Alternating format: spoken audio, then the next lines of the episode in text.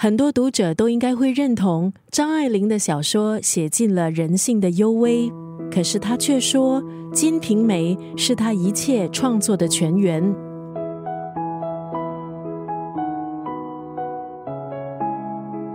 金瓶梅》是中国四大奇书之一。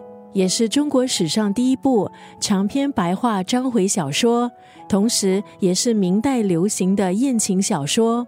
在小说里，不写帝王将相的国家情仇，也不写才子佳人的爱恨离合。《金瓶梅》讲述的是古代市井平民的生活，还有社会现实。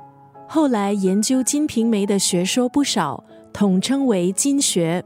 小说从《水浒传》中引出，根据《水浒传》里西门庆勾引潘金莲、杀害潘金莲的丈夫武大郎，最后被武松所杀的情节而展开，描写了西门庆纵欲而死的故事。小说的书名从故事的主角西门庆、他的三个伴侣潘金莲、李瓶儿、庞春梅他们的名字各取一个字而成。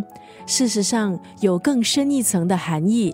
金代表了金钱，瓶代表酒，而梅代表桃色，赤裸裸描绘情欲，表现纵欲无度，必定会自我毁灭的主题，借以警惕世人。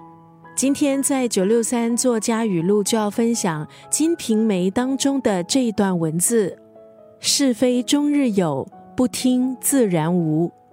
有人的地方就有江湖，有人的地方就有是非。人人都会习惯从自己的立场去解读别人，大多数人也都从自己的利益去要求别人。只要立定本心，就能够问心无愧，做好本分，就可以坦荡心安。毕竟日子不在别人的嘴里，而是在自己的生活里。是非终日有。不听自然无。